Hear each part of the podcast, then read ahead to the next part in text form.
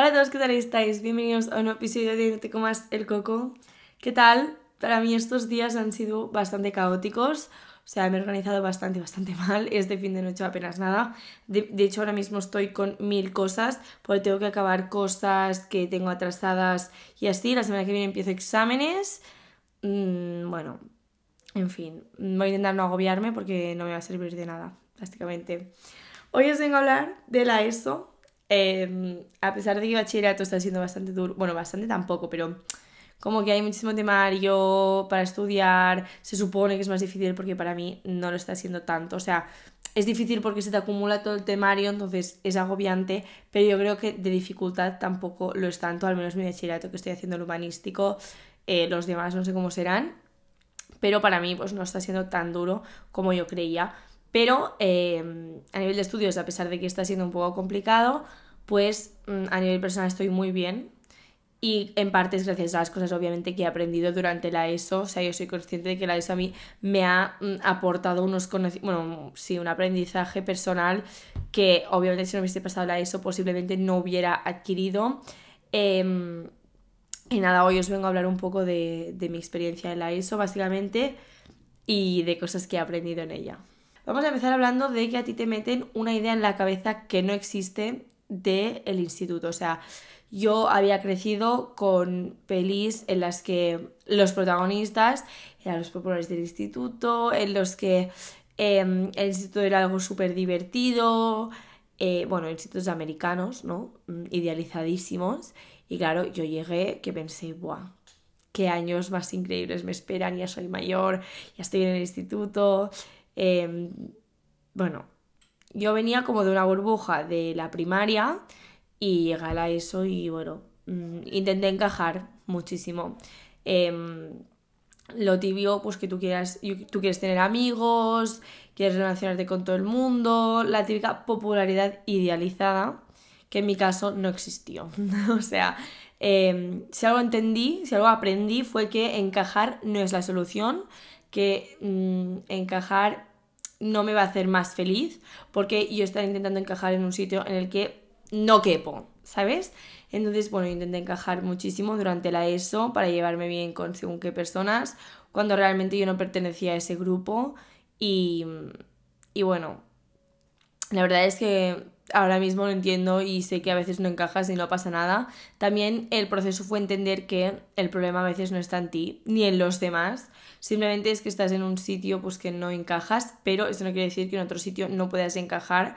O sea, yo a día de hoy encajo muy bien con muchísima gente y la mayor parte de la gente no es del Insti, que no hay problema por no encajar, pero eh, sí que es cierto que para mí yo, o sea, yo tenía como la visión de que el instituto lo era todo hasta el año pasado, ¿eh? o sea, para mí fuera del instituto no había vida, a pesar de que yo hacía algunos extraescolares y así, eh, hice teatro hasta, no sé si fue segundo de la ESO, creo, más o menos, y luego ya lo dejé, eh, sí, lo dejé en segundo de la ESO, estuve unos tres años o así, o cuatro, sí, tres, cuatro años, y mm, yo hacía inglés, pero como que no existía más vida más allá del instituto para mí. O sea, para mí, si no tenías amigos en el instituto y no encajabas en el instituto, eras un fracasado. O sea, no un fracasado, a ver, un fracasado, pero entiéndeme, no...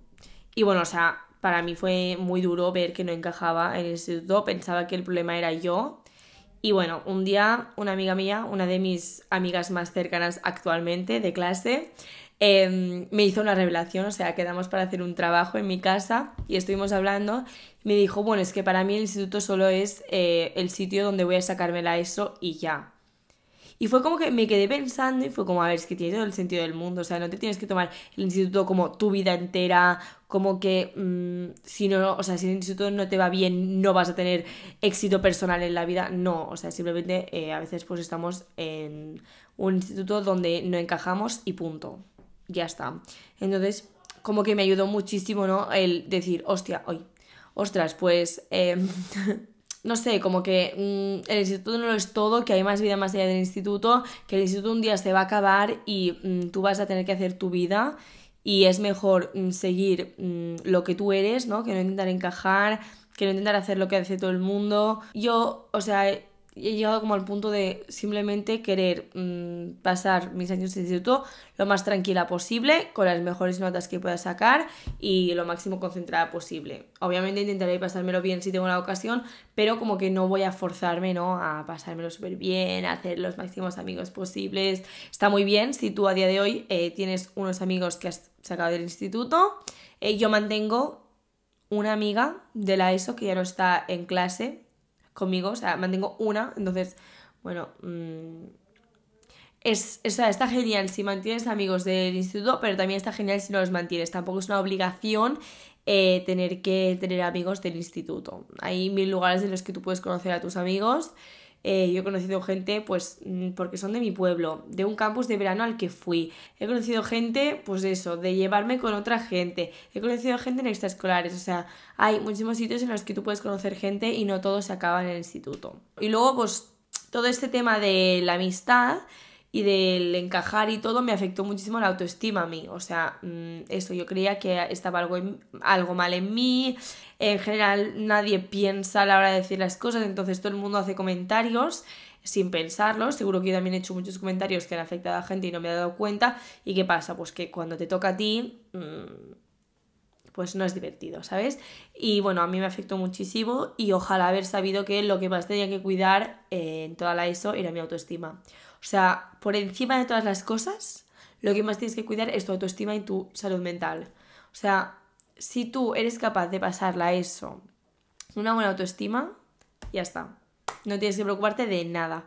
Entonces, ojalá, pues eso, a ver, alguien me hubiera dicho, tía, cuida más tu autoestima, trabaja mucho en ella, porque te condiciona mucho no tener autoestima, o sea, te condiciona a la hora de hacer presentaciones en clase, a la hora de conocer a gente, a la hora de ser tú misma y expresarte tal y como eres, a la hora incluso de vestir, ¿sabes? Porque como todo el mundo se mete con todo, eh, pues también mm, alguien, habrá alguien que se meta con tu forma de vestir. Entonces, trabajar la autoestima es muy importante eh, y seguir haciendo lo que tú quieres, o sea, yo por ejemplo nunca he dejado de hacer vídeos porque me dijeron comentarios, sea, si dejaba de hacer vídeos era porque era incapaz de ser constante.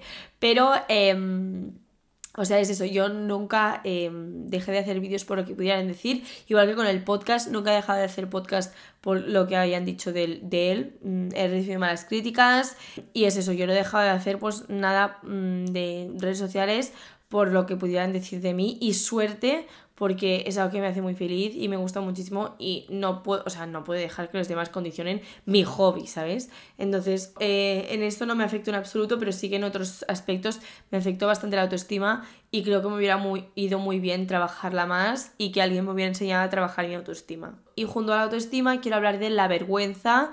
Eh, la vergüenza es muy mala. Yo creo que todos, mm, o prácticamente todos, pasamos por la época de que nos da vergüenza absolutamente todo. Yo pasé una época de vergüenza el año pasado, en cuarto. O sea, alucinante. Em, me da vergüenza todo, todo, todo. Y trabajar en la vergüenza también es muy importante porque tú no tienes, o sea, realmente si tienes vergüenza no haces nada prácticamente. O sea, te da vergüenza exponerte delante de clase. Pues claro, mm, ya lo pasas mal. Te da vergüenza pedir no sé qué. Entonces, yo aún estoy trabajando porque, por ejemplo, em, hay días en clase que pienso, no preguntes esto porque a lo mejor es algo muy tonto o no hagas no sé qué. O sea, a día de hoy aún estoy trabajando, la vergüenza. Hay muchas cosas que eh, suelo dar los consejos yo en el podcast, pero eh, obviamente pues a veces me afectan, eh, a veces no sé cómo afrontarlas, a pesar de que yo haya hecho, yo que sé, un episodio de la autoestima, pues hay días en los que me siento horrible o hay semanas que pienso, buah, eh, fatal. Pero bueno, mm, esto es una montaña rusa, en mi opinión. El proceso nunca es lineal, entonces, bueno, mm, yo aún estoy trabajando en ella. Tengo épocas en las que todo me da igual, tengo épocas en las que estoy bastante bien, o sea, es, ahora estoy en una época bastante buena, hay cosas que me dan vergüenza, pero mm, en general mm, estoy muy tranquila con todo, entonces mm, eso yo aún no estoy trabajando, pero trabajar la vergüenza es lo mejor que puedes hacer. Y bueno, a raíz de la vergüenza, de la autoestima y todo, quiero hablar de, de las opiniones de los demás. Yo o sea, tuve una época en la que pensaba, si lo piensan todos, o sea, si yo qué sé, ahora, si un grupo de 10 personas piensan que yo soy tonta, por ejemplo, es una realidad, porque si tantas personas opinan así y ellos me ven desde fuera y son quienes más horas pasan conmigo, ¿cómo no van a decirme la verdad? ¿sabes? O sea, ¿cómo, se, o sea, ¿cómo no van a tener razón? A lo mejor soy yo que no me doy cuenta.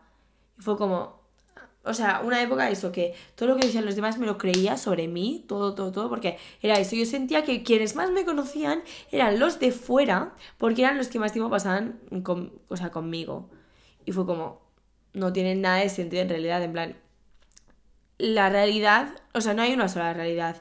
O sea, yo tengo una realidad, tú tienes otra realidad, no sé quién tiene otra, otra, otra. Todo el mundo tiene diferentes realidades y mm, que una persona piense que tú eres mm, tonta, pues no significa que tú seas tonta.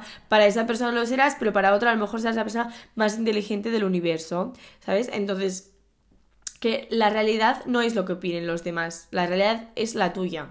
¿sabes? Obviamente está bien que a veces pues la gente te abra los ojos en algunos aspectos, creo que está muy bien porque a veces necesitamos eh, que alguien nos diga, oye, no estoy haciendo esto bien, o oye, pasa esto, pero mm, que te digan tonta o que te digan que eres muy pesada, que eres muy, no sé, eh, egocéntrica, que eres muy... lo que sea.